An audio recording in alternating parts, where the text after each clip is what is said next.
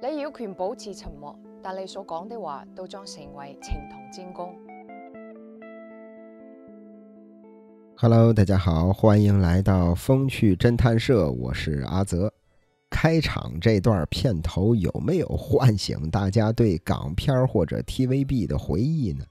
其实我本人呢，对香港有一种很特殊的情怀，因为在我的记忆当中，我人生里看的第一部电影就是港片周润发的《英雄本色》。当时啊，是用我爸的那个录像机看的录像带。因为我是九零年生人，所以在我那段青春岁月里吧，正好是港片最蓬勃的年代。而且那会儿电视上播的电视剧几乎都是 TVB 的剧，呃，《驼强师姐》呀，呃，《法政先锋》啊，呃，《刑事侦缉档案》呀，好多好多。后来长大了去香港旅行，我最喜欢的就是站在马路边看人，啊，看建筑，看街景。心里很兴奋，又有点感动，好像是自己穿越进了港片里。那如今作为一档罪案播客，香港十大奇案肯定是必须要聊一下的。呃，咱们的听友梦石，在早之前还有一位听友叫一颗黄豆丁，都希望阿泽能讲一讲香港奇案。那既然大家点菜了。那咱今天就来一期整合盘点，一口气儿咱讲述十起案件。那要说香港十大奇案里最出名的啊，被这个影视剧借鉴改编最多的，恐怕就是雨夜屠夫案了。雨夜屠夫啊，发生在一九八二年这一年的二月十一日，香港警方在沙田城门河。发现了一颗女性的人头以及一双女人的手臂。随后，警方也得到证实，这些人体的残肢是属于二十二岁的夜总会大班陈凤兰的。于是乎，一桩极度凶残的人体肢解案曝光了。半年之后，一九八二年的八月十八日，在湾仔这儿有一间照相馆。照相馆的员工在冲印照片的时候，发现，哎呦，在这一堆的照片里有一些恐怖的肢解的彩照。于是，这个照相馆的职员就赶紧报了警。警方赶到之后，确认了，啊，这些照片确实可疑。于是，他们就暗中的监视跟踪，随后拘捕了前来取照片的男人。要说这小子是谁呀？二十七岁的出租车司机林过云，双木林，过眼云烟的过，过眼云烟的云，林过云。紧接着，警方在他家也搜出来四十多套录影带，其中呢有三套拍摄的是林过云对女性死者尸体进行了性侵犯，以及他肢解尸体的全部过程。那聊到这儿。其实已经是证据确凿了。随后，林过云又带着警方来到了铜锣湾大坑山坡草丛里，在这个草丛里呀，又挖出了两具女性的尸体。那在随后的审讯过程当中，林过云自己交代，他说自己原名啊叫林国玉，国家的国，富裕的裕，林国玉。哎，他给警方说自己的童年非常的不幸，啊，跟家里人的关系非常的冷漠，说自己的人生太坎坷了。这小子前后杀害了四名夜晚回家的女性。那第一名死者呢，就是咱开头提到的在夜总会上班的舞女陈凤兰。案发当天呢，正好陈凤兰是凌晨四点多下班，下班之后跟自己的朋友一块去喝酒。喝完酒之后，在尖沙咀搭乘了林过云的出租车。当时林过云呢，哎呦，拉着陈凤兰到观塘啊，好些地方去兜风。后来又回到家里边取了一根电线，在出租车上把陈凤兰活活的给勒死了。但这还没完呢，杀完人之后，林过云把陈凤兰的尸体带回家里进行了奸尸。转过头，第二天。林过云又从陈凤兰的钱包里拿了五百块钱，拿着这些钱到商店里买了一把电锯，回到家把陈凤兰肢解成了七块。完事儿之后，又用报纸包好了，装进塑料袋里，在自己晚上上班的时候，把残肢丢弃在了城门河里。这是第一位死者陈凤兰。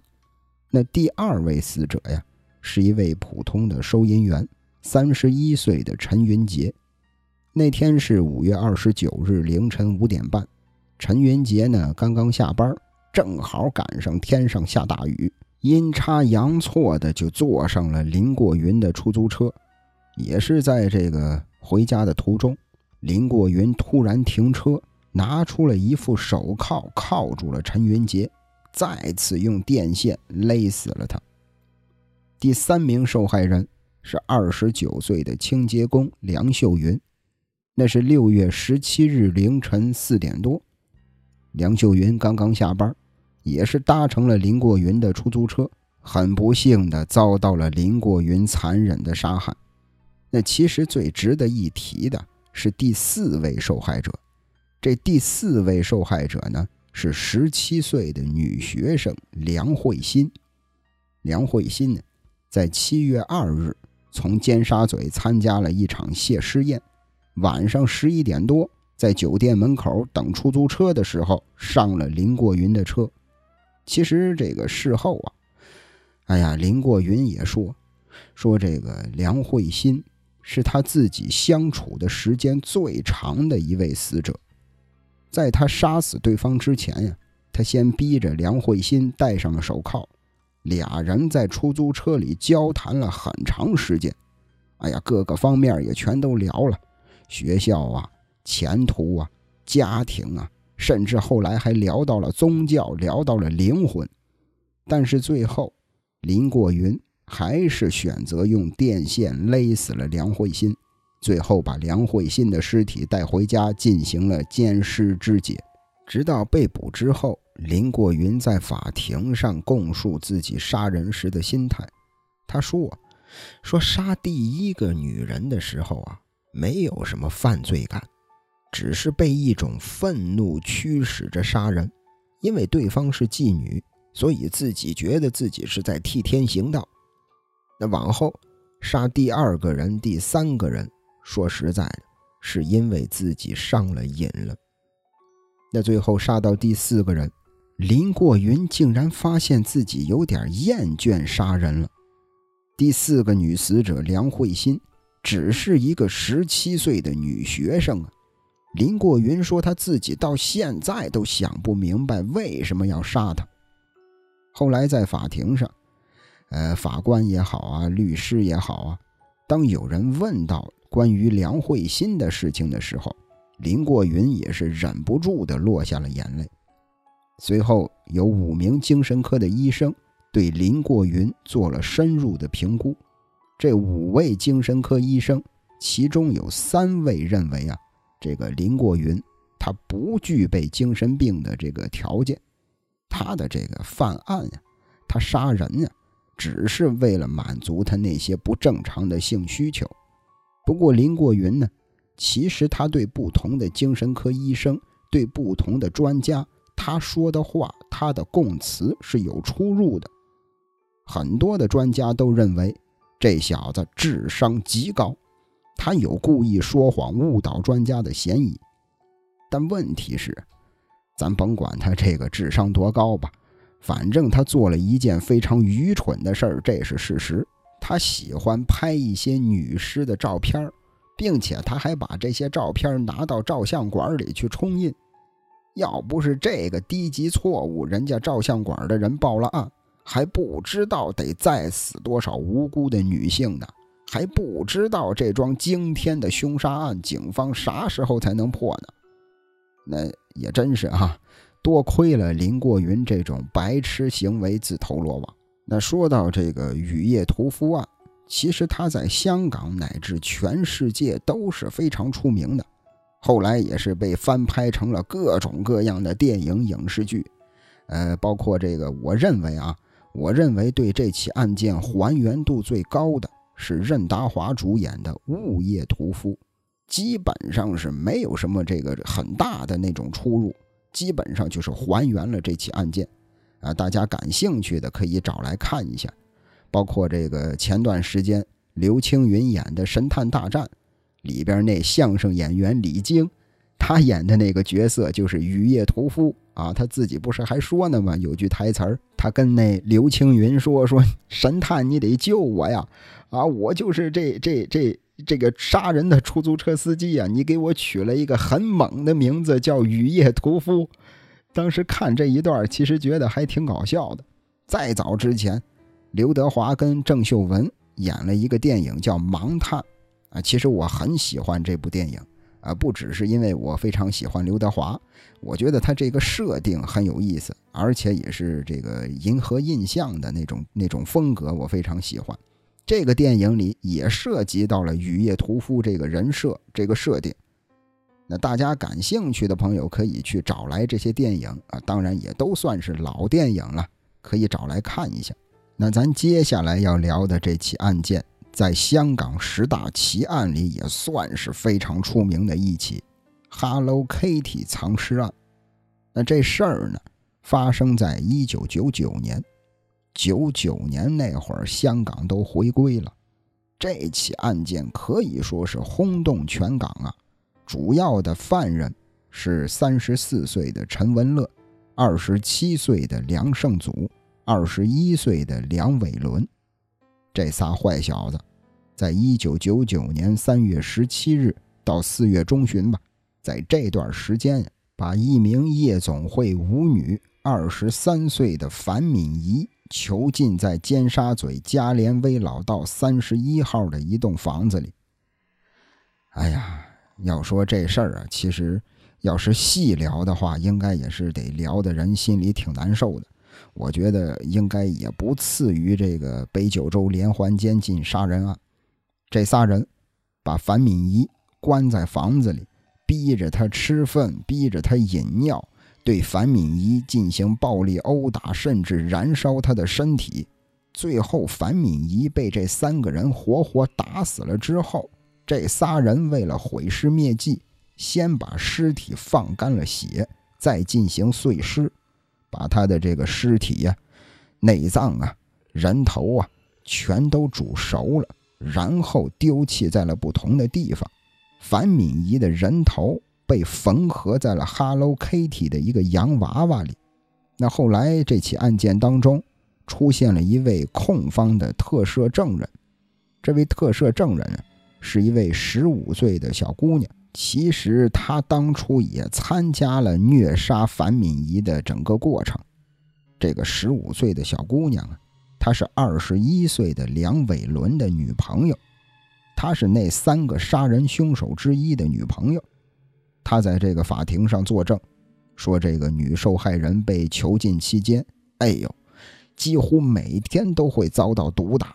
甚至打的头颅都出血了。除此之外，这二号被告人梁胜祖，他会用打火机烧一些塑料的吸管，塑料吸管被烧化之后，它有那种高温的溶液，他会把这些高温的溶液滴在樊敏仪的脚背上，从而导致樊敏仪有严重的灼伤。更过分的是，那个叫梁伟伦的，这个梁伟伦。把女受害者的双手绑在天花板上，然后拿来一些生油，把这些生油强行的灌进女受害者的嘴里。除此之外，这些人每天都会拿着木棍击打女受害者。这个女证人，就是咱刚才说的这个十五岁的小女孩特赦证人，其实她也参与了虐待樊敏仪的过程，她也会拿着一些辣椒油。倒在受害人的伤口上，咱刚才提到的那个烧吸管的那个梁胜祖，他还会冲着受害人小便，把自己的尿液尿进受害人的嘴里。后来，直到某一天的晚上，大家伙发现这个女受害人在厕所里奄奄一息，感觉好像是快不行了。这第一个被告人陈文乐。拿起打火机就烧女受害人的小腿，用火一烧他，一看对方有反应，就知道这还没死，大家伙也就放心了。可过了没多长时间，二十三岁的樊敏仪被他们活活虐杀而死。那根据这位特赦女证人供述，在樊敏仪死后，三名被告人把女死者的尸体放血碎尸。那就在他们烹煮尸体的过程当中，他们还吩咐这个女证人去给他们煮碗面吃。女证人与第三被告梁伟伦先后三次把藏有死者尸体的垃圾袋放进垃圾车里丢弃。随后，这个周围的邻居啊，哎呦，一闻，怎么最近怎么这么臭啊？老是有一股一股的恶臭。于是邻居报了警，警方在一九九九年五月二十六日连同法医官到现场调查，最后在案发现场发现了一个白色的塑料袋。打开塑料袋一看，里边装的是一些属于人的心脏、肝肠和肺部。那也甭废话了，当场就把这仨人给逮了。随后，法官审阅过三个被告的精神及心理的报告之后啊，觉得这三个人都有精神变态的倾向，他是在精神不稳定的情况下犯的案。这仨人对于公众构成了高度的危险。那为了保障公众的安全，判处三个人终身监禁，至少服刑二十年。那这起案件聊到这儿呢，可能有很多听友会问：这三个人犯了这么恶劣的案件，怎么才判了一个终身监禁呢？应该给他枪毙啊，应该死刑啊！就像咱之前聊的那个北九州监禁连环杀人案，那个松永泰，最后就是给他判的死刑啊！啊，虽然说到现在都没枪毙，但是让他在这个监狱里边排队。啊，让他这个排号等着挨枪子儿，等着死刑，其实这更难受。那为什么这三个人给他判了一个终身监禁呢？那熟悉阿泽的朋友应该也知道，阿泽在荔枝上还有一档播客叫《风趣乐园》。《风趣乐园》里呢有一个系列叫《香港重案组》，就是专门讲述发生在香港的一些小众的案件。那在那个系列里。阿泽也不止一次的跟大家聊到过，香港啊，他在一九九三年四月二十一日就正式的从立法上彻底废除了死刑，也就是说，这仨小子犯案的时候是九九年，那会儿没死刑了。哎呀，给他们判个终身监禁，真的已经是最高的刑罚了。那关于这起案件，Hello Kitty 藏尸案。后来我发现，好像改编的影视剧真的是不多，没有听说过哪部电影是专门根据 Hello Kitty 藏尸案改编的。可能也是因为它的这个性质比较恶劣，啊，拍成电影可能也是比较限制级吧。那大家如果感兴趣的话，可以搜一下《人头豆腐汤》这部电影，啊，也是一个香港的老电影，里边呢也能看到 Hello Kitty 藏尸案的影子。那接下来咱要聊的案件也是非常出名的屯门色魔案。那这事儿呢，发生在一九九二年。一九九二年的四月二十四日凌晨三点多，当时年仅二十一岁的家住在屯门大兴村的林国伟，国伟呀，就是张国伟那个国伟，国家的国，伟大的伟，林国伟，这小子。在屯门公路上喝着啤酒，开着车，开着开着，突然发现有一辆出租车从他的车子旁边掠过。哎，他扭头一看，出租车里坐着一个长发披肩的少女，心说：“这女的怎么跟我前女友长得那么像？”哎，该不会真是她吧？心里想着，林国伟就开车追了上去。一直追到这个少女家楼下，就在屯门友爱村爱民楼的楼底下。十九岁的少女当时正在电梯大堂里边等电梯呢。林国伟这小子就藏在一个黑暗的角落里看着，等到电梯来了之后，少女走进电梯，眼看着电梯门马上关上的一瞬间，林国伟一个箭步扑过去，闪身钻进了电梯，强行的勒住少女的脖子，把她硬生生的拖出了电梯，最终在后楼梯对这名少女实施了性侵犯，随后抢走了女孩的手提袋，抢走了她的金银首饰。那这件事儿是林国伟干的第一起案子。转眼到了九二年的六月份，有一位三十二岁的夜总会女招待，凌晨四点多下班回家，坐着出租车来到了屯门建生村。那这个三十二岁的女招待就成了林国伟第二个猎物。转眼两个月之后，在屯门的新河里。有一个三十九岁的女子，也是遭到别人从背后勒住脖子，强行拖入草丛，并且实施了性侵犯。那聊到这儿，咱刚才提到的这两位女性受害人，她俩在受害之后啊，也都立刻报了警。所以说，警方呢也留下了林国伟的精液样本。但问题是什么呢？哎呀，受害人呢？他在慌乱之中没能认清楚这个林国伟的长相，只是给警方提供了一些很笼统的线索，比如说中等身材，啊什么样的发型，啊什么样的口音，其实这都是很模糊的一些印象。说实在的，警方当时有点束手无策了。但是好在，警方掌握了林国伟的精液样本。只要是这小子敢继续犯案，那肯定早晚能抓到他。一九九二年十二月，林国伟先后在屯门区出没作案。也是十二月这一天，大兴村有一个女孩子深夜回家的时候，突然被人从背后勒住脖子，硬生生的勒晕了。女孩醒来之后，发现自己被人强奸。自己的财物也遭到了洗劫。第二天，女孩赶紧带着亲人去报了警。也是这个月十二月二十八日，还有一个女人，当时啊，她跟自己的丈夫在唱卡拉 OK 呢。丈夫这儿呢，因为第二天要上班，所以就先回家了。结果这个女人她自己回家的时候，不幸在楼梯间被强奸了。一九九三年二月二十四日凌晨四点，林国伟这个屯门色魔再次出动。他的这个作案的对象啊，是一位五十岁的家庭主妇。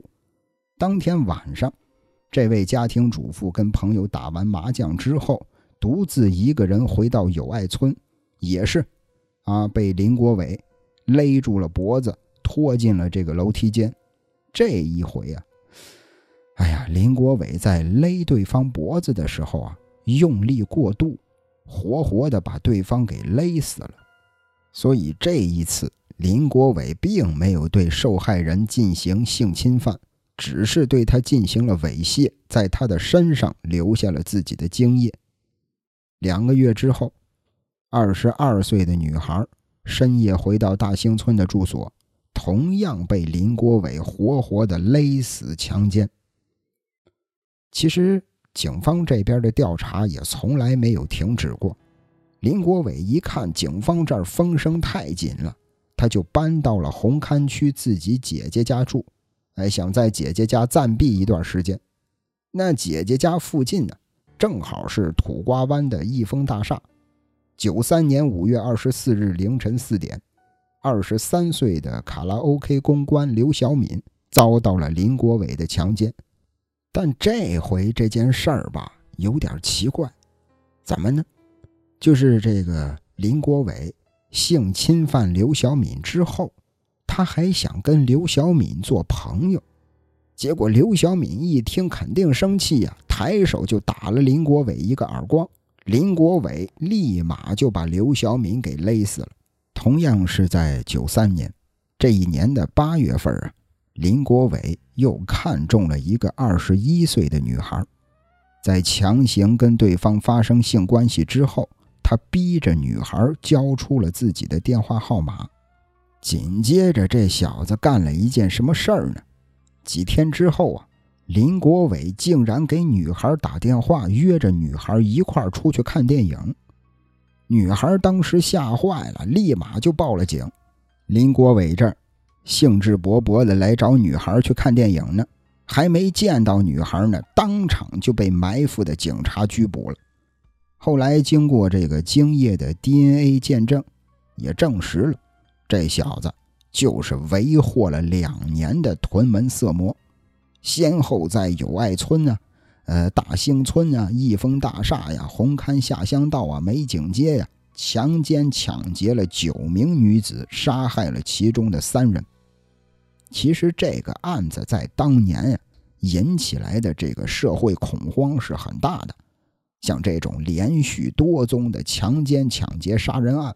哎呦，老百姓害怕的都不行了，甚至在屯门，有很多的这个街坊邻居啊，自行的组织了那种互助小组，就是专门护送自己的这个邻居家的女性啊，或者是自己家的女性啊，啊，或者是需要帮助的女性啊，专门护送他们回家。那在警方侦破这个案件的过程当中，其实也发生了一件很有意思的事儿。当年负责调查这起案件的是已经去世了的香港警队总督察王永基。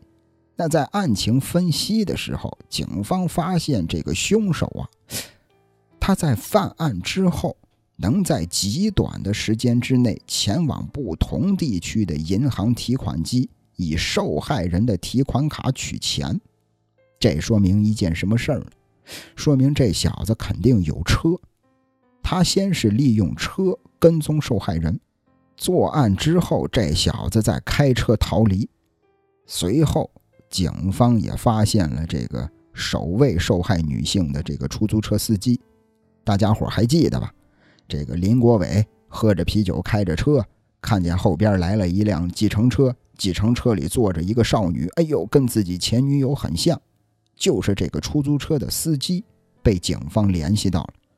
就是这个司机呀，他只是对那天晚上发生的一些事儿啊，有一丁点依稀的那种记忆，哎，就隐隐约约的记得自己好像是被一辆这个私家车尾随过。这怎么办？警方啊，邀请了催眠师杨志涛协助调查。在催眠师这种催眠的效力之下，这个出租车司机。他竟然描述出了那辆跟踪自己的车是一辆白色的日本车，甚至他都说出了车牌号中的几个号码以及这个车的款型。而事实证明，林国伟被抓之后啊，这个出租车司机在催眠状态下描述的林国伟的车，跟现实中林国伟的车一模一样。也就是说，这催眠师够牛的。可能这个催眠破案还真挺有用的。除此之外，还有一件事儿，就是当时警方啊在屯门安排了很多的女警，让女警察到了晚上穿的这个性感暴露一点儿走在大街上做诱饵，希望能引这个林国伟上钩。呃，反正这个最后也没上了钩啊。林国伟是跟人家受害人约着看电影的路上被抓了。那其实屯门色魔呢，这个案件在香港也非常的出名，呃，也被后来很多的影视剧拿来借鉴，比如说这个呃叫什么来着？一个 TVB 的老剧，呃《刑事侦缉档案》，在这部剧里有一集也是，呃，不过他那一集很有意思啊，他是把这个林过云、雨夜屠夫和这个屯门色魔合体了。是说，这个一到了下雨天，有一个出租车司机，他就到处杀人，到处这个性侵犯女性。后来警方也是找了一名女警做诱饵，结果很可惜啊，在那部剧里人没抓到，这个女警也被这个坏蛋给糟践了。呃，这个这这我忘了是第几季了，因为这个刑事侦缉档案有好多季，具体是哪季我忘了，但是当时确实是挺童年阴影的这个案件。那除此之外呢，还有一部电影，电影名字就叫《屯门色魔》，啊，大家伙如果对这起案件感兴趣，可以找这部电影来看一下。那接下来要聊的也是一桩奇案啊，这不是废话吗？香港十大奇案嘛。这桩案件名叫空姐溶尸案。其实这个案件呀，并不复杂，嗯，说白了就是情杀，就是一个桃色纠纷引起的杀人案。但是因为他这个处理尸体的手法比较怎么说呢，残忍啊，比较这个奇特，所以说就很出名。这事儿呢，发生在一九八九年，案中的主角名叫黄大卫，他因为同时跟两个女人交往，哎呦。引起了两个女人的争风吃醋。那这次的桃色纠纷让二十八岁的空姐黄子君被杀了。随后，这个黄大卫跟另一个他的这个爱慕他的女人叫于玲，俩人用腐蚀性的液体把死者给溶掉了。那要说这个案子是怎么案发的呢？其实当时警方是接到了一个举报电话。电话里有人说：“我要举报有人制毒。”于是警方就来到了黄大卫家缉毒。来到黄大卫家之后呢，果然，啊，在黄大卫家发现了少量的可卡因。搜了一圈之后啊，哎，在浴室里发现了一个特别巨型的铁箱子。打开铁箱子之后，箱子里边有一具。严重腐烂的女性残肢，由于整个尸体也是经过腐蚀性化学液体处理了，所以箱子里边呢就只剩下了一副骨骼。一直到了一九九零年的八月，两名被告被一致裁定谋杀罪名及妨碍死者合法下葬等罪名成立。法官当时啊是依例判处两人死刑。两人本已经在这个监狱里服刑了，后来呢也提出来上诉。在上诉的期间，女被告于玲突然推翻了以前的证词，她自己揽下了所有的罪名，让黄大卫只保留了妨碍死者合法下葬这个罪名。最后，黄大卫当庭释放了，而女被告于玲从谋杀改判成了误杀。最终在一九九四年刑满释放。这就是空姐溶尸案。那这个案件，也是改编成了两部非常经典的电影，一部是吴镇宇跟叶童主演的《溶尸奇案》，一部是李丽珍主演的《狼心如铁》。那大家伙如果对这个案件感兴趣的话，我建议大家这两部电影都可以看一下。因为这两部电影，他们讨论的内容、讨论的方向其实是不一样的。就是同样一起案件，同样都是这起真实的案件改编的电影，但是这两个电影想表达的东西完全不一样。那我就不过多的跟大家剧透了啊，大家感兴趣的话可以自己去看。那接下来要聊的是纸盒藏尸案这件事儿啊，一开始是出在。一个兽医的诊所门前，兽医诊所的员工胡永康，哎，这天他发现自己门外边的这个行人道上啊，放着一个纸盒子，纸盒子里边是一个女性赤裸的尸体。要说这个女性，名叫卞玉英，她的这个尸体呀。就是放在一个日立牌的这个电视机的纸盒子里，那这个电视机的纸盒子，其实在当时就成了一个破案的关键了。那随着警方的调查，大家发现，在九龙这儿有一个挺出名的电器公司，这个电器公司它就代理着这个牌子的电视机，而且大家也都知道这个牌子。是在一九七二年四月初在香港面世的，而这个纸盒藏尸案的案发时间是在一九七四年，也就是说，藏尸体的这个纸盒子可能是在一九七三年到案发那天在香港岛区出售的。那后来也是经过化验，也证实了这个纸盒子和代理商所售卖的是完全一样的。那接下来警方要做的其实就是两个工作。首先，在跑马地地区之内，所有的电器行，所有在电器行工作过的人都要进行一一的排查。当时警方一共是调查了七百五十多个人。那第二个工作呢，就是找车。为什么要找车呢？你想啊，电视机的大纸箱子那么大，里边还装着一具尸体，他是怎么把这个纸箱子、把这些尸体运到这儿的呢？他肯定得有交通工具啊，他可能把这个纸箱子放进了一辆车的车尾箱里。于是，警方又找了五十款不同的汽车，尝试着看看到底是哪辆车能把这个纸箱子放进车尾箱。最终，在警方不懈努力之下，终于找到了嫌疑犯欧阳炳强。那当然，法院最后也判他有罪。其实，整个案件的看点在哪儿呢？在于这个纸盒藏尸案啊。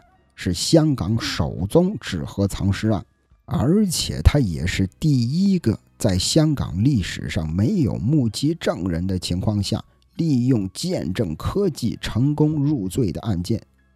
但问题是，这个欧阳炳强，他真的是杀人凶手吗？其实这件事儿啊，时至今日都是非常有争议的。据说啊，也是这个坊间传闻一件很有意思的事儿。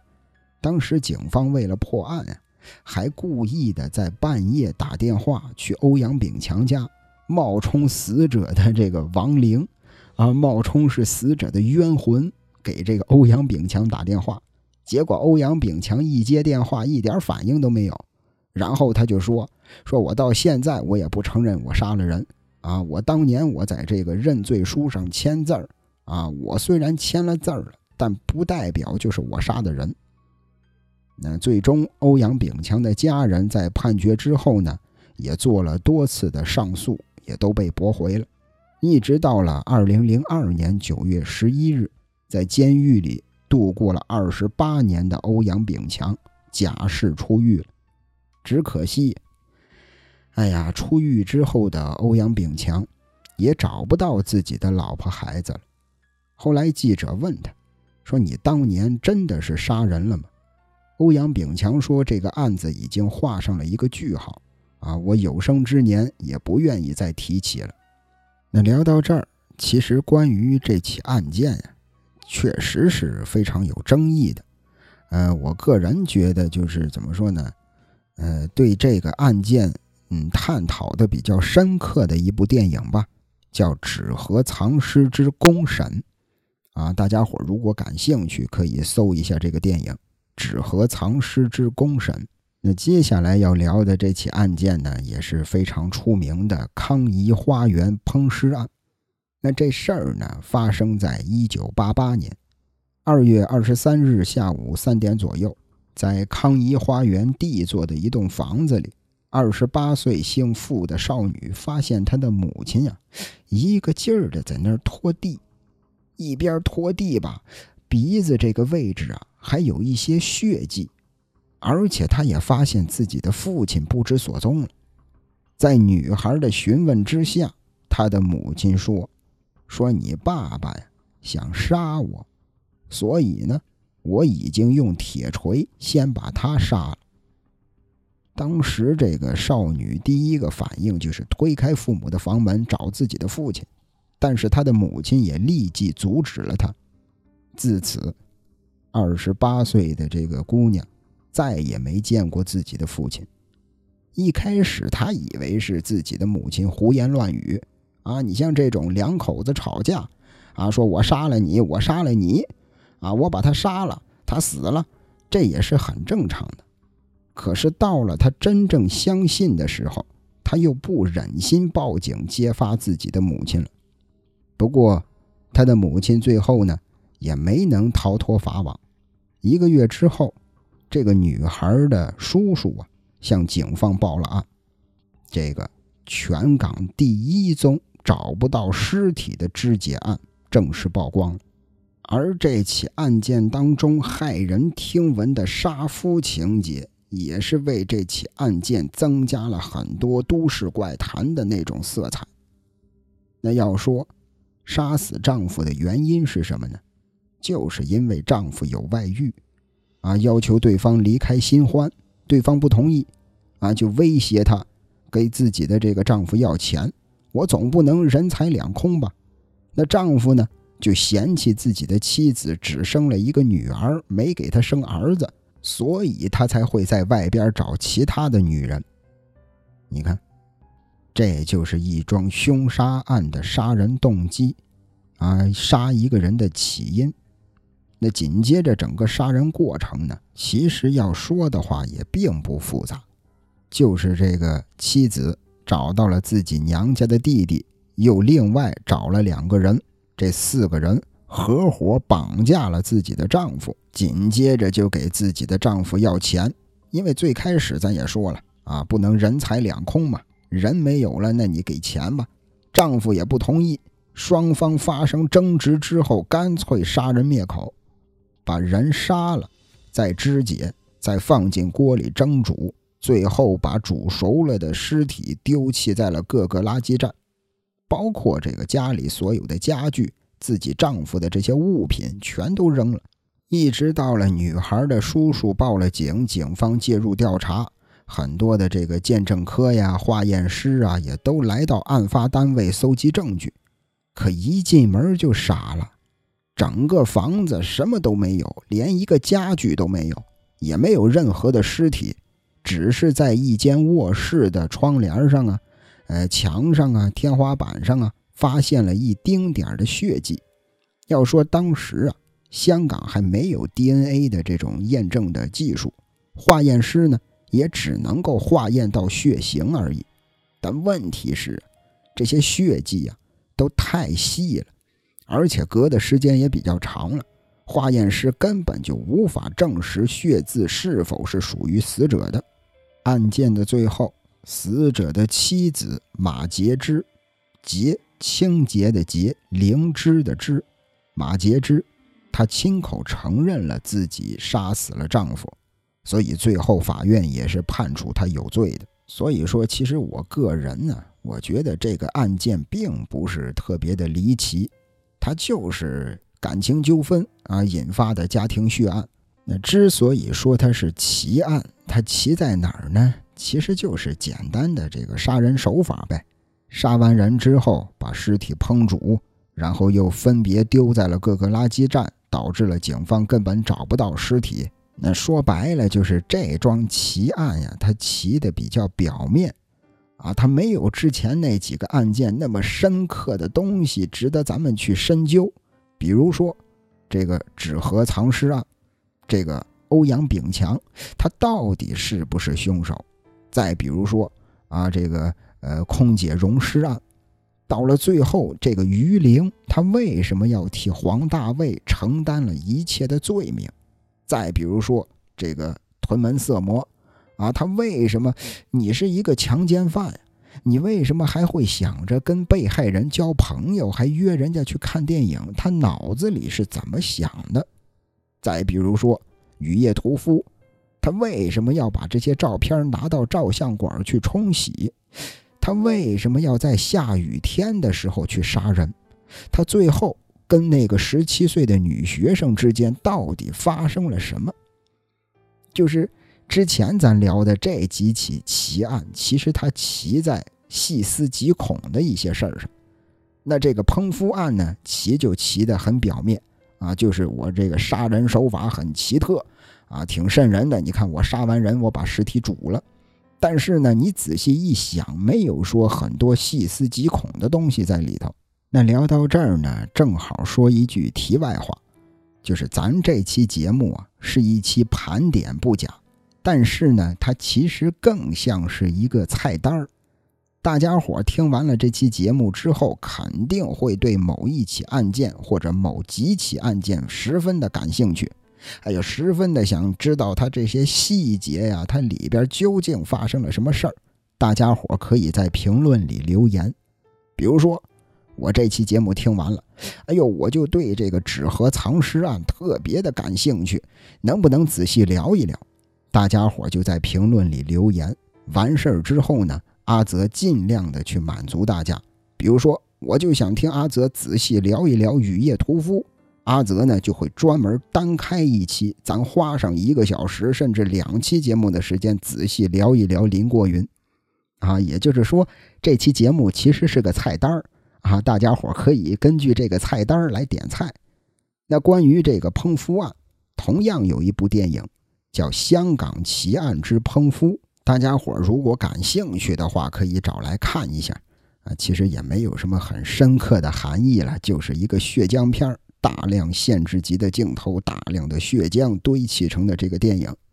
那接下来咱要聊的这起案件就比较冷门了，可能大家伙都不知道，香港十大奇案里竟然还有这么一起案件。咱之前聊的都特出名，雨夜屠夫啊，屯门色魔呀。纸盒藏尸啊，哎呀，都都好多播客都聊过了，但是我发现很多播客都没聊过这起案件，这也是香港十大奇案呀，为什么没人聊过呢？那这个案件呀，就是嘉宁谋杀案。这个嘉宁案呀，整个案件历时十七年，涉及的款项达到了六十六亿，诉讼费更是超过了两亿。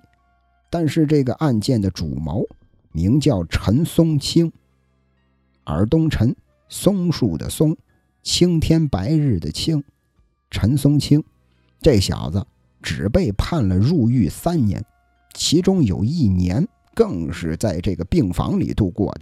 关键是跟这个案件有密切关系的三个人先后全都离奇死亡了，这事儿就有点邪门了。第一个。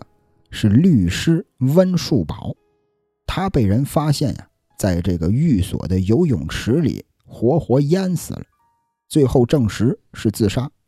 另一个呢，是一名法官，名叫博嘉，他是在审结陈松青的这个案件一年之后，在这个塞浦路斯发生交通意外不治身亡，而且这个博嘉的太太，在九三年。也宣告破产了，但要说最邪门的还是这第三位，他是大马裕民财务的财务总监，名叫伊八千。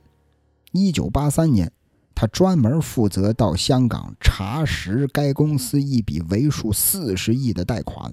紧接着，他的尸体就在大埔火车站附近的树林子里被人发现了。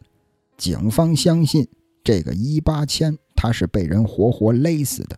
那聊到这儿，咱不妨回过头再看一看这个主谋陈松青。陈松青啊，是大名鼎鼎的嘉宁集团的主席，在一九八三年十月被警方拘捕，控告他诈骗罪。当时的嘉宁集团已经是负债一百个亿了。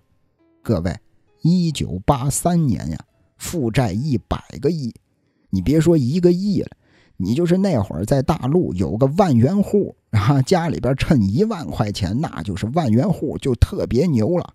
一九八三年，陈松青负债一百个亿，而且这个嘉宁案也是香港开埠以来诉讼期最长的案件，一直到了一九八六年十月份才审结。陈松青也承认了两项串谋诈骗两亿八千万美元。最后入狱了三年。那陈松青与司法部门的恶斗，呃，有他这个制造财富的那个狠劲儿啊。从八三年以来，多次向法院申请永久搁置聆讯，也是令这个香港政府要负担了近两亿元的诉讼费。一直到了一九八七年，主审安察司以控罪重复为由。裁定陈松青无需答辩，当庭释放。随后，这位主审的安察司也是遭到了老百姓、遭到了官方的批评，大家伙都说你判错案了。结果，这位安察司在八八年辞职。律政署呢，也并没有因为陈松青在主要控罪开脱而放弃，继续控诉陈松青其他的罪名。那就在陈松青被捕之前。贷款给他的大马裕民财务助理经理，在香港一个酒店里被杀了。杀完人之后啊，又把尸体转移到了野外的树林子里。那这个谋杀案开审的前一天，负责嘉宁产业交易的律师又离奇自杀了。一个负责嘉宁案件的律政公署的调查主任，因为工作压力过大也自杀了。曾经那位审理嘉宁案的安查斯那位法官辞职之后，第二年在塞浦路斯撞车身亡。这事儿也太邪乎了！所有跟陈松青有关的，所有跟嘉宁案有关的人全都死了。那要说这陈松青。曾经啊，还真是香港的发财神话。这小子，一九七二年从新加坡来到香港，一开始也就是一个工程经理。七九年，他瞒天过海，向马来西亚裕民财务借入了大笔的资金，随即就宣布了：啊，宣布我要收购一个上市公司。紧接着改名叫了嘉宁企业。这个操作。直接就逼高了股价，随后他就开始滚雪球，以钱赚钱。八零年，他曾经花十亿港币购入了中环的金门大厦，半年之后又以十七亿港币的价格出售，一转手赚了七个亿。哎呦，当时这个嘉宁集团呀，可以说是让股民如痴如醉呀。嘉宁集团的股价两年之内上升了一倍。产业包括地产行业呀，什么旅游行业呀，什么航运行业呀，全都覆盖。一直到了一九八二年，香港前途危机出现，嘉宁呢直接就吹破了这个肥皂泡，负债累累。八三年，嘉宁停牌清盘，但是多间财务公司以及香港银行都无法追回欠款，就更不要说那些跟风的小股东了。手持的这些股票顿时就成了废纸了。那聊到这儿，这就是香港十大奇案当中最冷门的一起案件——嘉宁案。那关于这起案件呀，最近有一部电影刚刚上映，刘德华跟梁朝伟主演的《金手指》就是根据这个案件改编的。啊，大家这个如果有兴趣的话，可以走进电影院，可以去看一看。电影里梁朝伟饰演的那个角色的原型就是陈松青，啊，极度的嚣张跋扈，哎呀，极度的张扬。我个人觉得这个电影有点像很多年前好莱坞小李子演的那个《华尔街之狼》，有点那个意思。那感兴趣的朋友可以去看一下。那接下来要聊的这起案件就是秀茂坪烧尸案。这个案件呀。其实牵扯的是未成年犯罪。在一九九七年，香港九龙秀茂坪村，由于是一起这个涉及同党的严重刑事案件，所以呢也被叫做秀茂坪同党烧尸案。这个案件当中啊，有十多个少年虐打受害人致死，而且这几个少年被抓之后仍然不知悔改。那同党这个词儿。同就是儿童的童，党呢就是党派的党，同党，同党这个词儿啊，就是来源于香港，指的就是一些缺少家庭温暖、具有反叛性格、呃不服管教的青少年，他们聚在一块儿吸毒啊、打架呀、叫骂呀，做出一些影响社会秩序、影响这个呃社会安全的这种反社会行为吧。但是他们不是黑社会，但是部分带有黑社会的背景。说是有一天，村子里啊有一个十六岁的少年，名叫陆志伟，外号叫阿基。他呢结识了村子里的一帮同党，因为这帮同党啊整天欺负清洁工三叔。这个三十七岁的清洁工人名叫陈木清，大家都叫他三叔。哎呀，这帮同党整天欺负三叔，这个阿基呢就劝三叔说：“你赶快去报警吧。”结果这帮同党知道了之后，就觉得阿基出卖了他们，他们就要狠狠地教训阿基一顿。一直到了一九九七年五月十四日晚上，为数十四个同党把阿基呀引到了秀茂坪村三十九座第幺五零八室，在这儿正好是三叔的家。他们把阿基引到三叔家门口，先后袭击虐打了阿基。经过三个小时惨无人道的虐待之后，阿基陆志伟当场死亡。而那位清洁工三叔，他也遭到了这群同党暴力的殴打。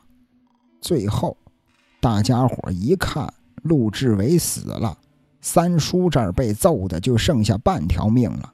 也是害怕弄出人命之后，这个事件被揭发，在惊慌失措的情况下，这些同党把陆志伟的尸体拖到了垃圾房，烧了尸体两次，就是想要毁尸灭迹。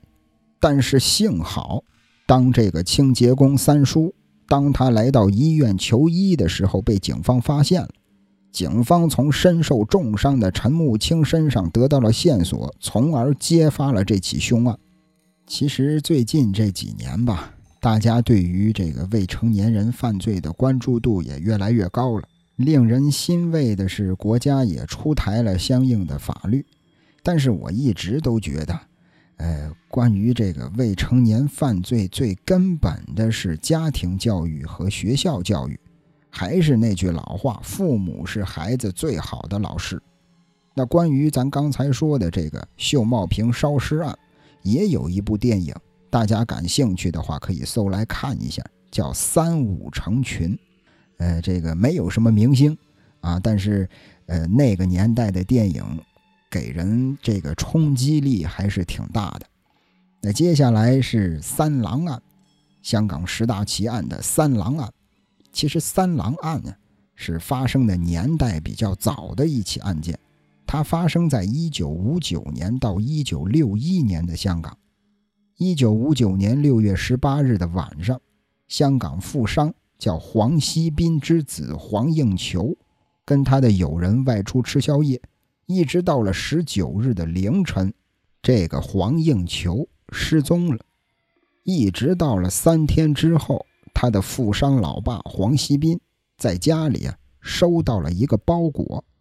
打开一看，包裹里是一双人的耳朵。当时这个黄家人也确认了，这一双耳朵确实是属于黄应求的，而且包裹里边还有黄应求的车钥匙呢。除了车钥匙，还有笔记本，还有打火机，另外还有一封匿名的勒索信。这封匿名的勒索信的署名是野狼。很简单，要黄家支付赎金五十万港币。要说这黄应求啊，他是一九一五年十二月十六日出生的，曾经在第二次世界大战当中担任过盟军的翻译。失踪之前呢，一直帮着自己的父亲打理生意。他的父亲黄锡斌是一位石油商人，他创办的新英公司啊，是美孚石油香港总代理。黄锡斌拒绝给绑匪交付赎金，而他的妻子呢，愿意拿出五万港币悬赏花红，就是寻找绑匪的线索。但说实在的，最后也是一无所获。他们的儿子黄应求从此消失无踪了。一直到了一九六一年二月十日，黄锡斌本人也遭人绑架。寄给黄家的勒索信署名又是野狼。黄锡斌的侄子黄应基和黄应喜按照绑匪的要求交纳了五十万港币的赎金。十七天之后，黄锡斌获救了。那这个案子在之后一年多的时间里可以说是毫无进展呀，一直到了一个名叫佘载明的人出现。这个佘载明。原名叫邓伟明，二十一岁，是这绑匪之一。佘载明把整个案件向警方全盘托出了，包括杀害邓天福的事邓天福是谁？邓天福啊，外号叫鬼仔福，是邓伟明的同乡，同时呢也是一个街头混混，因为看见一直一穷二白的邓伟明，哎，突然之间变得衣着光鲜了，他就开始向邓伟明勒索，而且呢，这个鬼仔福啊，邓天福贪得无厌，让这个邓伟明实在忍无可忍了，在一九六一年三月十八日，伙同绑架案的其他同伙。把这个邓天福给杀人灭口了，因为邓伟明啊，他本身分的这个赃款就少，又遭到这个邓天福的勒索，所以他就向其他的同伙要求说，能不能多分一点赃款？但是呢，肯定会遭到拒绝，不光遭到拒绝，还发展成了被追杀了。被逼无奈，邓伟明就投靠了警方，转做了污点证人。警方这儿，根据邓伟明啊、佘载明提供的线索，一九六一年十二月十日，在浅水湾一个山坡挖出了黄应求和邓天福的尸骨。转过头，警方就逮捕了其他三位涉案人员，分别是三十一岁的无业游民李卫，三十二岁的轿车师傅倪炳坚，三十五岁的电影化妆师马广灿。其中啊。这个李卫和黄锡斌，就是那石油富商，俩人还是远房亲戚呢。要说这李卫，一九三零年在大陆出生，一九四八年来到了香港。他父亲的姐姐嫁给了黄锡斌的弟弟，也是因为这层关系吧。李卫从一九五五年开始就在新英公司上班，但是由于这个李卫呀，他的文化水平也不高。一个月的工资就是二十五块钱港币，干了有两年他就辞职了，转头到了一个娱乐城打杂。在娱乐城打杂，一个月工资是一百多块，但问题是这个娱乐城干了也就一个月就关门了，所以李卫也就变成了无业游民，也就失业了。手头拮据的李卫就打起了黄氏父子的主意，但问题是绑架。得需要交通工具啊！李卫他不会开车呀，于是就找到朋友马广灿帮忙。马广灿呢，又向李卫推荐了倪炳坚，因为倪炳坚曾经是出租车司机，后来转行当了教车的师傅，就是这个学车教练，专门教人家开汽车的。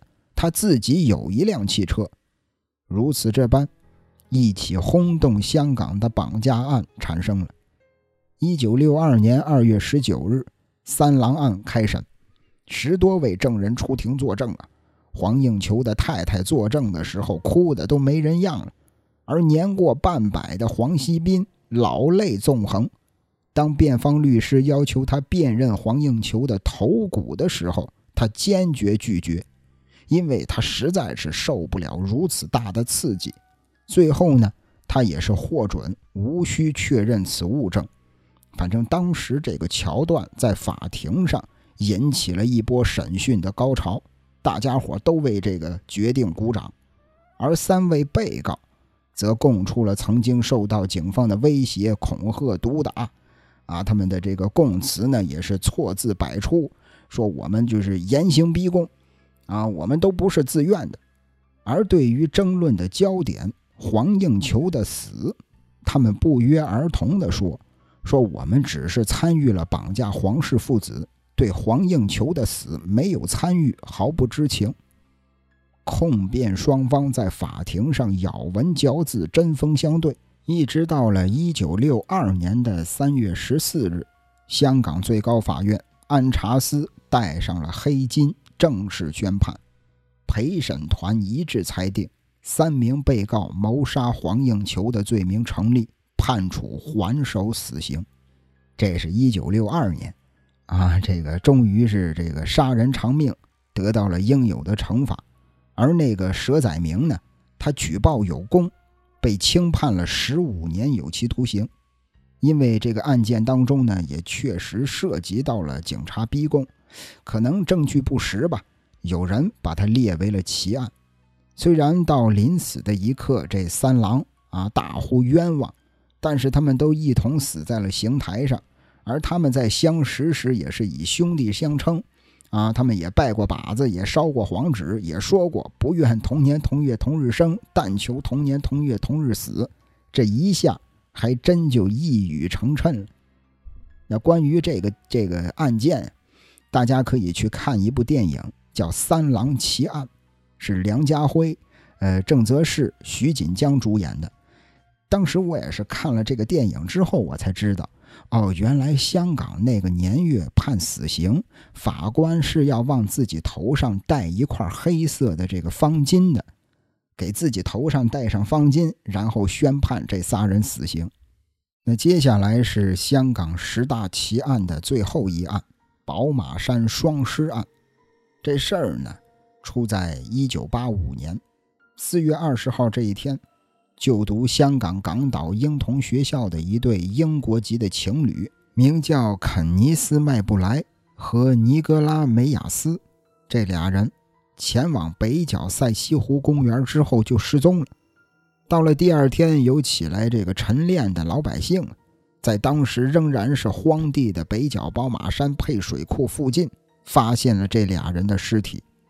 验尸之后证明，这俩人。是被人用乱棍活活打死的，而女性死者呢，在生前也遭受到了性侵犯。男性死者肯尼斯，他身上啊穿着一个蓝色的牛仔裤，上衣呢被撩起来，双手反绑着，全身一共一百多处伤痕。女死者尼格拉呢，上身呢穿着一件米黄色的衬衫，纽扣被解开了。几乎是全身赤裸，左边的眼球爆出眼眶，下颚也被打碎了，全身上下五百多处伤痕。就是警方估计，这俩人应该是垂死挣扎了好几个小时之后才死的。关于这起案件，警方可以说是高度的重视，派出了六百多个警力搜山，又出动了直升飞机高空搜索。最后找到了尼格拉的底裤、手环，还有那种中式的绣花鞋、伦敦的生活照。除此之外，还有两节断了的木棍，其中有一节木棍上沾满了血迹，另一节木棍上呢仍然缠绕着尼格拉的发丝。那为了更多的收集线索，警方开始设立热线电话，并且封锁了附近的中兴大厦。用这种问卷的方式访问周围的居民，警方在案发六个多月之后，哎呦，仍然毫无头绪。据说啊，也是这个坊间传闻吧，说当时这个肯尼斯的父亲任职公司的一个总裁，曾经匿名悬红五十万，要协助警方破案。最终，警方接获线人爆料，说这个线人啊。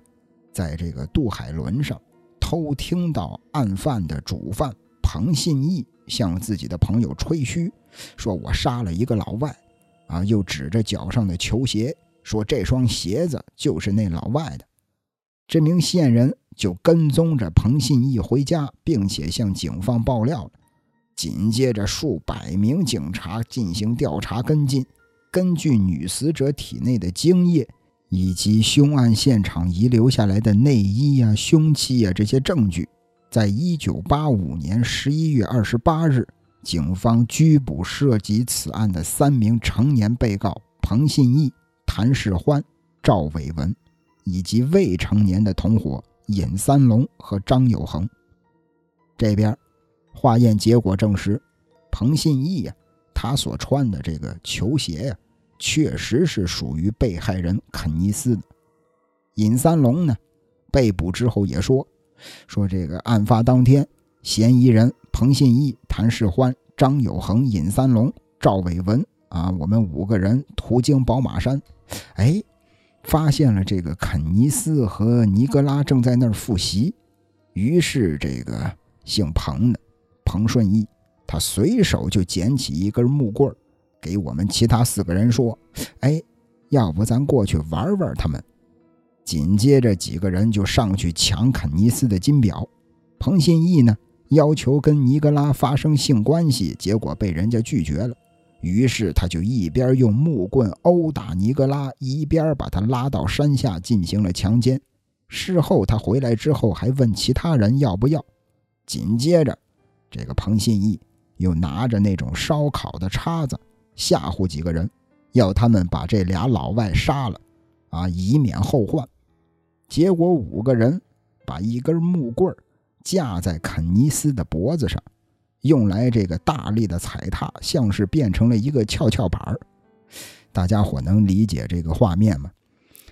哎呀，这个肯尼斯躺在地上，脖子上呢压着一根木棍木棍的两端各站着一个人，拿这个木棍变成了一个跷跷板但问题是，重力的支点是肯尼斯的脖子呀。紧接着。他们又用这个尼格拉的衣带裙子勒住了肯尼斯的脖子，肯尼斯痛苦挣扎之后气绝身亡。紧接着，他们又把木棍啊、呃汽水瓶啊都插进了尼格拉的下体，直到尼格拉昏死过去，再用木棍乱棍打他，导致最后尼格拉失救而死。那警方对拘捕的这五个凶徒。全部控以两项谋杀罪，当中呢，只有这个尹三龙，他承认了谋杀，并且他也出庭指证了其他四个人。结果陪审团在一九八七年裁定，除了尹三龙和张有恒之外，其余三个人判处死刑。一直到了一九九二年，港督跟行政局按照惯例赦免了他们的死刑，改判成了终身监禁。那要说尹三龙和张有恒为什么没判死刑或者终身监禁呢？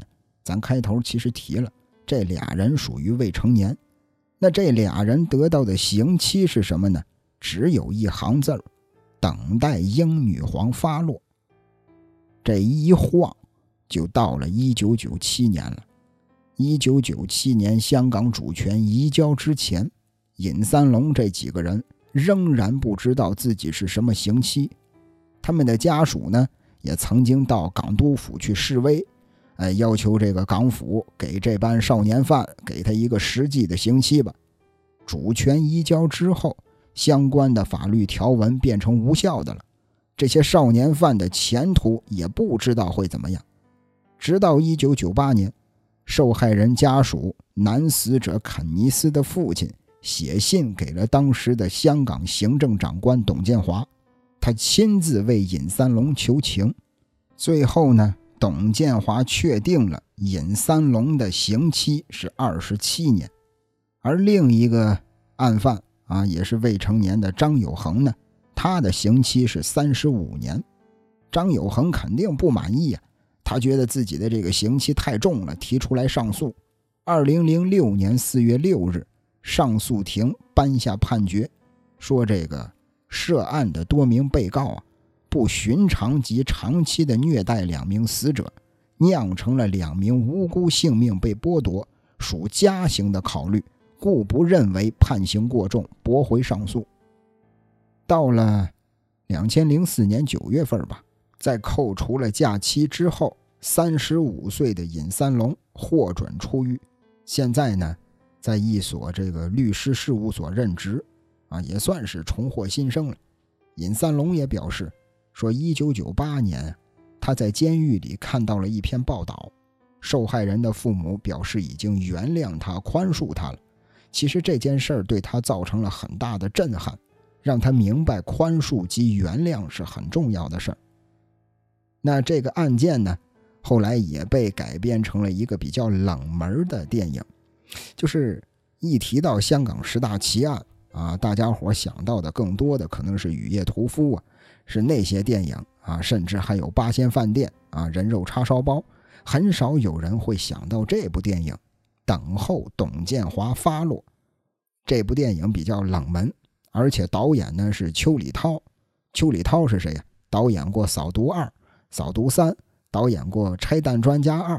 邱礼涛。啊，我愿称之为限制级电影之王啊！他之前还导演过一个成名作，他的成名作同样也是黄秋生的成名作《八仙饭店之人肉叉烧包》。那既然提到八仙饭店了，其实这个严格的来说，很多朋友都认为这个八仙饭店灭门案是香港十大奇案，其实不是的。八仙饭店灭门案，它是发生在澳门的案件。啊，即便他这个凶手是一个香港人来到澳门作案，但他毕竟是发生在澳门的案件，所以说他算得上是澳门奇案。他跟咱之前的一期节目叫《澳门人肉手撕鸡》，这两起案件并称为澳门两大奇案。那感兴趣的朋友呢，可以这个听完了这期之后，再去听一下澳门人肉手撕鸡那个案件。说实话啊，也是挺重口味的。那既然提到了八仙饭店灭门案，那咱就简单的聊两句吧。其实我在那个荔枝上风趣乐园，我有一期节目非常细致、非常仔细的聊过这起案件了，啊，名字就叫八仙饭店灭门案啊，澳门八仙饭店灭门案，在那个荔枝风趣乐园上特别仔细的聊过。那今天反正也聊到这儿了，咱就简单的说两句。这个八仙饭店灭门案呢，发生在一九八五年。这个嫌疑犯名叫黄志恒，涉嫌杀害了澳门八仙饭店的店主一家九口及一名员工。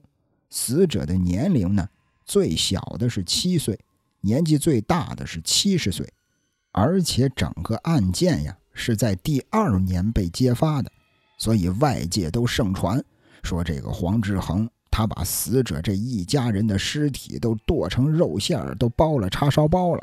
哎呀，来这吃饭的人吃的都是人肉，所以说整个案件在当年也是轰动了香港、澳门两地。那接下来咱就把时间线调到一九八五年的八月八日，这天中午啊，在澳门路环黑沙滩这儿，浮现出了八件残肢，在沙滩上。零零碎碎的摆着八个残肢，当时有游泳的人呢。游泳的人一看，哎呦，这怎么还有人手人脚啊？就赶紧的报了警。警方赶到之后一清点，发现这些残肢里边啊，有四只右脚的脚掌，两只左脚的脚掌，以及两只手掌。当时这个残肢已经是严重腐烂了。毕竟是泡在海水里，关键是啊，他有四条右脚的脚掌，这说明什么呀？说明遇害的最少有四个人。当时这个澳门的司警也怀疑过，会不会是有这个偷渡客啊偷渡的，半路上遇上鲨鱼了？但是这个肢体的这个切口又十分的整齐，而且这些断了的手掌啊。他的手指都被压扁了，好像是有人刻意在销毁指纹。两天之后，还是这片沙滩上，有一只野狗咬着一个女人的左手手掌。三天之后，司警又发现了一只女性的右手手掌。很多的这个游泳的客人啊，也发现了一只右脚的脚掌。那这前前后后。一共收到了十一件残肢。当时面对这十一个残肢，司警迅速就成立了专案小组。司警在调查的过程当中，也曾经向内地的法医来求助，啊，也协助化验这些断肢，留下来了很多的记录。但说实在的，凶案调查并没有什么进展。一直到了一九八六年的四月份。也就是发现残肢之后的八个月，澳门的司法警察司署以及广州的国际刑警，都先后收到了八仙饭店老板郑林他兄弟的来信。哎，这封信还真就成了破案的契机了。这封信里大概写的什么意思呢？就说这个我兄弟郑林啊，去澳门很多年了，啊，凭着这个辛劳立业。啊！但是去年八月份突然失踪了。他在澳门的那个八仙饭店呢，以及他家的房子呀、物业呀，哎，全都由一个姓黄的男的接手了。而且最近，澳门啊这沙滩上发现的这些人体的残肢，我担心可能是我兄弟这一家人遇害了。我希望警方能帮助我找一下我兄弟的下落。除此之外，这个郑林的兄弟还说，说这个郑林啊，他在一九八五年七月份曾经带着两个女儿回故乡中山，但是打这儿之后就音信全无了。当时这个大家伙也怀疑，会不会是郑林的媳妇儿跟这个黄志恒有外遇，这俩人串通好了，把郑林给杀了。又推测会不会是凶手跟郑林他媳妇儿杀完郑林之后反目成仇，于是凶手又把郑林他媳妇儿一家人给杀了。反正这个郑林他兄弟写的这封信里，一共提到了十个失踪的人，除了这个八仙饭店的老板郑林以及八仙饭店老板他媳妇儿之外，还有两口子的孩子、老板郑林的母亲。以及这个老板他媳妇儿的姨妈，包括饭店里的厨师，整整十个人。虽然这一连串的案情并没能得到证实，但是这封信引起了司警展开对黄志恒调查了。这司警接到信之后啊，就重新的去检验去年捡获的这些残肢，哎，发现了一只女性的指纹。跟八仙饭店里的一个失踪的人的指纹非常像，于是司警就更密切地开始监视黄志恒，并且访问了失踪者二十多个街坊邻居。当时啊，这个八仙饭店有一名鸡鸭商，就是他这个饭店里需要进货呀，需要进一些鸡肉啊、鸭肉啊，就是这种鸡鸭商。鸡鸭商就说。说，一九八五年八月四日的下午，曾经接到郑林来电话下单叫货当时职员送货的时候呢，店里边一切正常。第二天早上，当伙计再送货的时候，就发现饭店门口贴出来休业三天的告示。紧接着，这个鸡鸭商，就是专门卖鸡肉、鸭肉的这个商人，曾经到访过郑林他们家。当时开门的不是郑林，是一个陌生的男人。哎，他就说这个郑林一家人去了珠海了。同样的，在八月五日，另一个失踪者就是郑林他媳妇儿的姨妈也失踪了。当时他的邻居就说呀，说当天早上一个差不多三十来岁的男的上门来找他，说这个郑林的孩子发烧了啊，让他过去帮忙。俩人坐着出租车离开了，打那儿之后他就没回来过。那这两份口供让警方相信郑林一家是在1985年8月4日到5日之间失踪的。问题是这个黄志恒啊，当时已经是五十多岁了。警方怀疑呢，可能是有一个年轻的男的帮着他，啊，他可能是有一个年轻男子的同谋。啊，俩人一块合谋杀了这一家人。同年的九月二十八日下午，黄志恒急匆匆地离开了八仙饭店，他想要进入中国内地。警方发现之后，立刻就把他拦截了。随后，大家才知道，这个黄志恒在郑林一家人失踪之后，他除了接管了八仙饭店之外，也换上了新的员工，同时呢。把郑林位于黑沙环第四街的物业租了出去，把人家房子给租了。黄志恒跟一个二十多岁的儿子住在另一个房子里。当时他的儿子驾驶的汽车也是郑林的。那就在警方盘问的时候，黄志恒说：“说他只想送自己的干女儿回大陆。”啊，我不是要什么潜逃，我我是真金白银买下郑林的这些房子的。那这笔钱我是怎么赚的呢？我是干了点走私啊，确实是不太好，但我没杀人，我是真金白银买的。当天晚上，黄志恒说自己哮喘病复发了，哎呦，情绪特别的激动，说我要咬舌自尽。第二天。司警正式的发出八仙饭店十名失踪者的照片，要求老百姓、要求居民提供有关的资料。打这儿之后啊，黄志恒的口供又变了。他说：“这个郑林欠了他六十多万的赌债，哎，他把这个自己的所有资产为了抵债都给我了，啊，郑林这一家人移民了，啊，就移民去哪儿了我不知道，但是移民了。司警呢，说实在的，经过一番调查之后啊，也没发现人家郑林有赌博的恶习，也没发现郑林一家人有离境的记录，而且更重要的是什么呢？警方在黄志恒的保险箱里。搜出了郑林的保险箱的钥匙。你的保险箱里为什么有人家银行保险箱的钥匙啊？除此之外，还有郑林的回港证，还有郑林四个子女的出生证明、学生证的副本。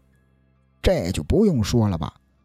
一九八六年十月二日，黄志恒正式被落案起诉，移交刑事起诉法庭。当时呢，这个黄志恒。也被押到了澳门市的监牢里候审。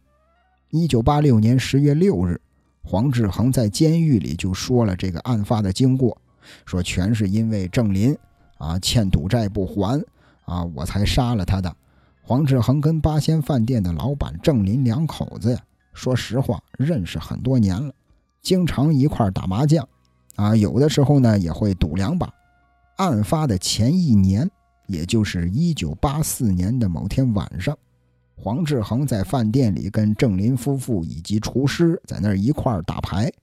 郑林的这个姨妈呢，也在旁边观战。黄志恒以两千澳币的赌本跟这个郑林搏杀，经过一轮的冲锋，黄志恒赢了将近十八万。郑林当时也是答应了，说一年之内我还清赌债，而且郑林呀。他还口头承诺了，说要是还不了钱，我就把八仙饭店抵押给你。那就在案发前一年之内，黄志恒多次的向郑林两口子讨债，也被郑林两口子拒绝了。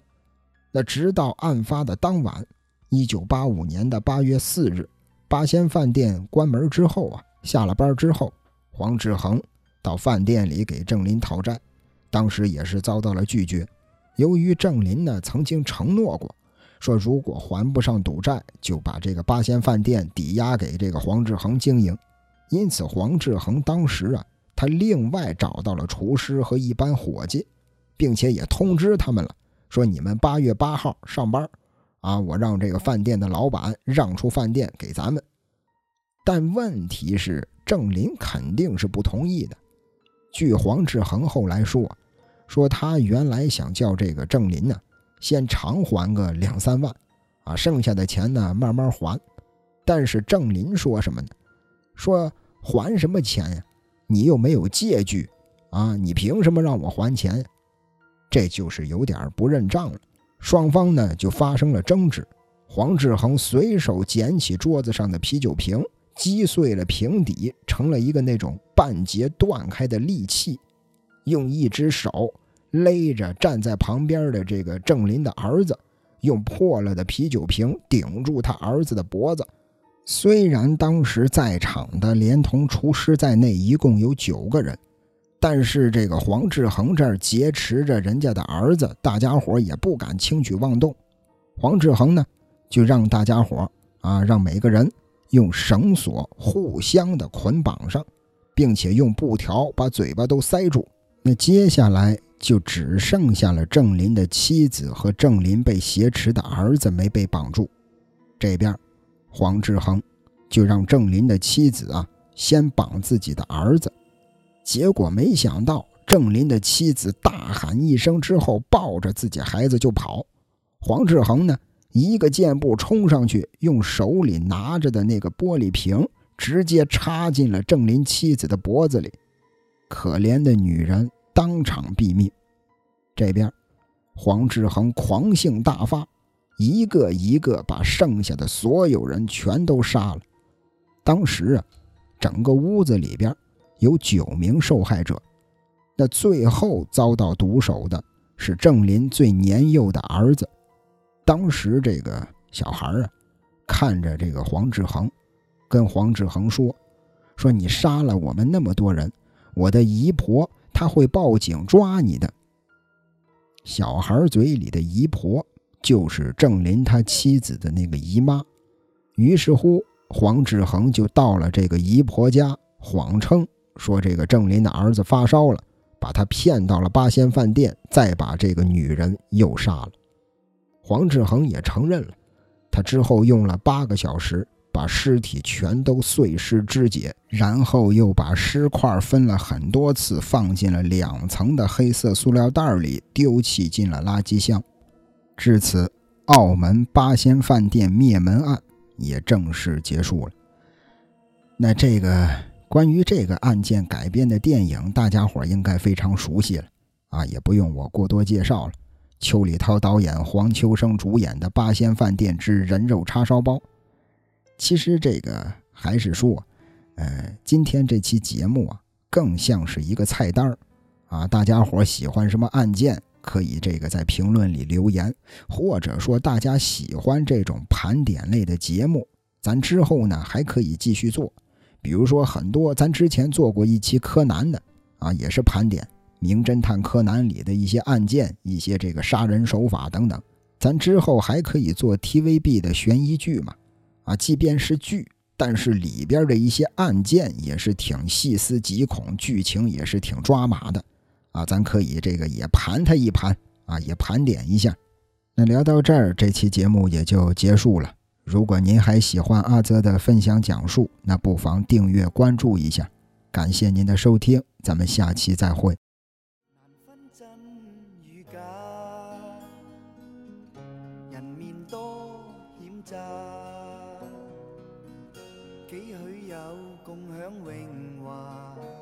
前伴水滴不分差，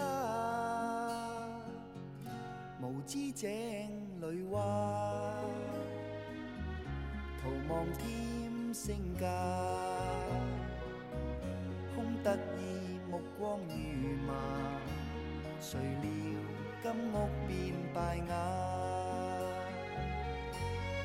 命里有时。终须有，命里无事莫强求。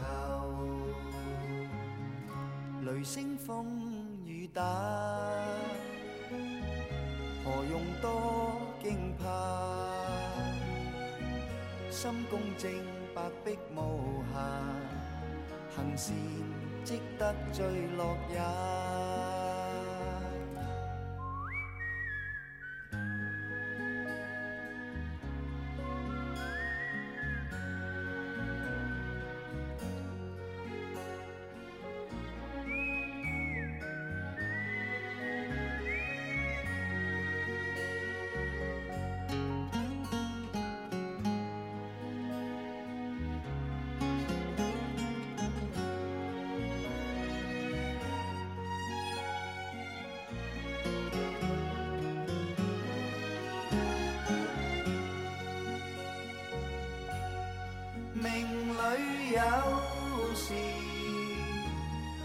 终须有，命里无事莫强求。人比海里沙，无用多牵挂。君可见漫天落霞。名利世间似雾化，君可见漫天落霞。名利世间似雾化。